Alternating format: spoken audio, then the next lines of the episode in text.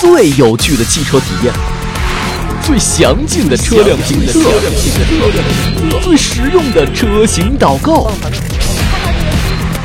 汽车电台，用耳朵畅游车的海洋。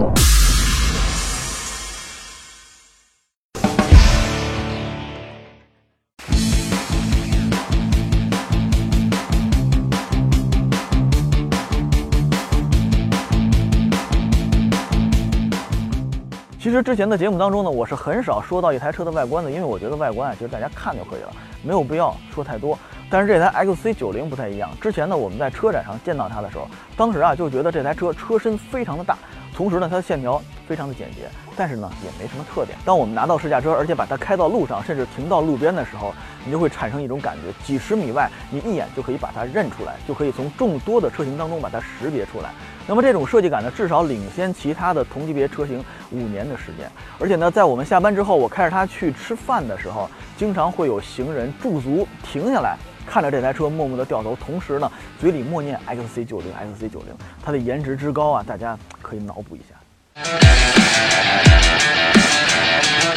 最近北京的天气呢，有点变幻无常了，一会儿晴天，一会儿雨的，所以呢，在这期节目当中，大家可以跟我一样，充分感受到北京天气的这种变幻无常。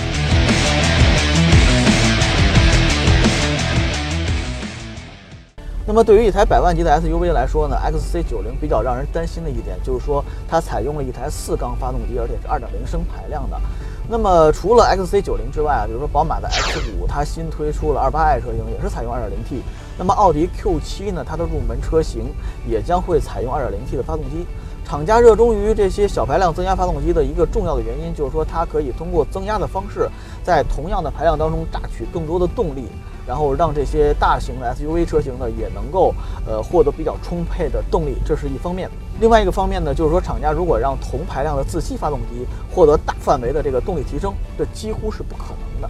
还有一个原因呢，就是说小排量的增压发动机啊，它的体积非常的小，所以呢，这些车型如果将来如果要是匹配电动机，形成混合动力车型，这也是一个先天的优势。有不少朋友呢，还是坚持多气缸理论的。那么自吸发动机当中，V6 的那种平顺性和 V8 的这种动力澎湃和持久，确实能给人留下特别深刻的印象。那么对于一台四缸发动机来说呢，在某些方面确实会有一些先天的不足。但是呢，如果它像 XC90 这样能够让这么一台庞大的车身在零到一百公里加速的这些方面做到七秒出头，能够做到这么好的能效表现，我觉得是不是大家也不用太在乎你到底拥有几个气缸呢？沃尔沃 XC90 呢，采用的是一台双增压的发动机，它的参数非常的漂亮。那么从参数上来看呢，它确实有实力去叫板别人家的这种 3.0T 发动机。那么从实际表现来说呢，宝马 X5 的 28i 也是采用的 2.0T，但是它的百公里加速时间还是要逊色于这台 XC90 车型的。那么在动力提升方面呢，其实是没有限度的。比如说拿宝马 X5 还拿它举例子啊，它的顶配车型它其实是可以跑到这个六秒之内的。那么一秒多钟的这种速度的提升呢，它换来的这个代价呢，就是价格的这种翻倍。那么对动力的追求啊，每个人都会有不同的看法，在这里我们就不多做讨论了。XC90 采用的变速箱呢，是来自日本爱信的这个八 AT 的变速箱。那么这台变速箱啊，它的表现是非常出色的。比如说我们在加速的时候，它基本上是不产生动力迟滞的，可以很快的就得到这种动力的响应。那么，当我们平稳驾驶的时候呢，这台变速箱呢又可以把发动机的转速降得非常的低，同时呢，让整个车厢迅速的安静下来。我们再说回这台 2.0T 的双增压发动机，它的动力参数非常漂亮，而且加速呢也非常迅猛。但是在急加速的时候，比如说现在。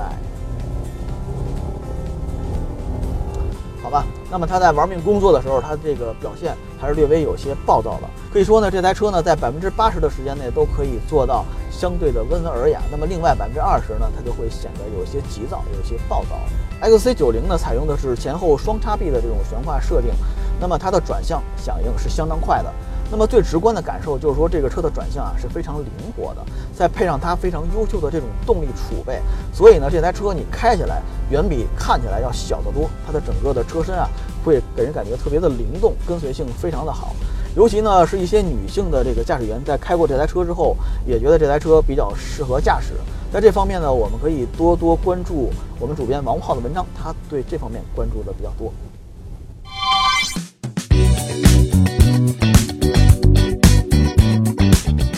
那么除了出色的音响系统、底盘升降技术以及全套的沃尔沃安全装备之外呢，我觉得 XC90 啊最让我心动的是它那些非常贴心的设计。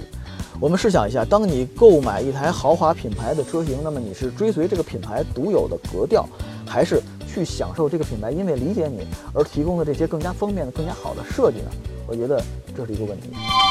XC90 的玻璃水呢是直接喷洒到雨刷片上面的，就像这样。这样的设计有什么好处呢？就是当我们打开侧窗或者天窗的时候。这个玻璃水啊，不会因为我们的这种玻璃喷射而进入到车内，给我们造成一些不必要的困扰。那么这台车呢，由于它运用了空气动力悬挂，所以它的这个后备箱是非常高的。放东西的时候，确实因为底盘太高了，有点困难。那么空气动力悬挂在这时候也发挥了一个特别有效的作用，就是它在这里可以把整个的车身降低。好，那么在这个过程当中，我们再把这箱子放到这个后备箱当中，就感觉省力非常多了。第二排座椅的空调控制面板呢是触摸形式的，而且呢它基本上是一键就可以选择到你想要的风量。同时呢，它的座椅设计的也非常的有意思，除了加热功能之外，呃，两边的两个座椅都是有 ISOFIX 儿童安全座椅接口的，而且呢中间这个座椅呢它本身就是一个儿童安全座椅，适合三岁以上的儿童乘坐。那么前两排空间呢，都是按照身高一百八十厘米的同事他的身高来调整的，调整到他相对来说比较舒适的位置。那么第三排呢，我们来看一下，我的腿部空间呢有不到一拳的空间，头部空间只有两指了，所以呢，它的第三排不太适合乘坐身材高大的成年人。沃尔沃的内饰一直坚持采用天然材料，像什么真皮啊、木材啊、金属切割啊等等方面。除了在直观上给人环保的感觉，真实体会上也确实不会有异味。沃尔沃呢有一个鼻子团队，他们专门负责选材，来提高对空气质量的把控。同时呢，沃尔沃在车内也专门配备了专门的空气净化装置。到底这些对空气质量有多大的影响？我们找来两台车来跟它对比一下。那么这台车呢是一台奥德赛，也是就是我家的车，然后它开了大概已经两千多公里了。我们把空气宝放在这儿，然后测试的结果呢，大概是显示车内是轻度污染的，啊，所以呢，在这个车上，我给孩子配备了一个空气的这个过滤器，因为没办法，因为空气质量不太好嘛。然后我们再试另外一台车。好，那么第二台车呢，我借了一台邻居家刚买的奥迪 A6，这台 A6 呢，总共跑了不到一千公里，所以我们来看一下它的空气质量，在这个。空气宝的测试之下，它大概显示在七十左右，空气质量显示正常，比刚才的奥德赛要稍微好一些。我们再去测试一下这个 XC90。那么都说呢，沃尔沃 XC90 的这套空气过滤系统很厉害，关上门是北欧，打开门才是北京。那我们现在来试一试啊，现在的空气质量，车内的空气质量是七十七，在轻度污染和空气正常之间。我们现在把这车着车。让它的空调系统运行一段时间。那么在沃尔沃的空调系统运行了一段时间之后呢，我们可以看到这个空气质量指数已经降到三十多了，就是说比刚才我们看到的这个奥德赛跟奥迪 A6 要更好一些。也就是说明它可以非常有效的去提升空气质量，降低空气当中的这个污染物。现在你看已经降到三十一了，马上就进入二十了。就是说不断的运行这个空调系统，那么对北京的这个车主来说，它还是非常必要、非常有用的。那么购买沃尔沃 XC90 的车主呢，往往会拥有自己的独立车库或者是地下的停车位。那么当这个地下停车位不够明亮的时候，你就需要这么一套非常明亮的照明系统。那么沃尔沃 XC90 这套照明系统啊，有点像咱家里的这种顶灯一样，所以它的照明系统照明效果是非常好的。如果要是没有这样的照明效果啊，那么我们在车里的情况可能就会变得体验就没有那么好了，就会变成大概是这个样子的。哎，我的钥匙去哪了？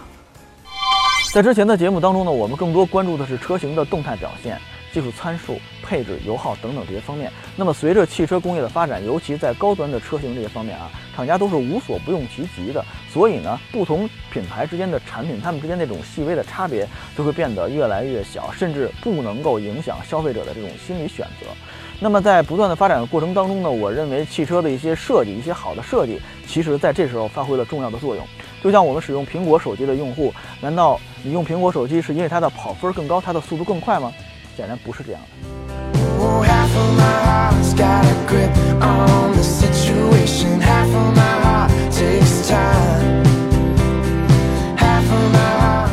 嗨，各位小伙伴们！一车视频社区重金征集行车记录仪精彩视频，每天万元现金等你抢。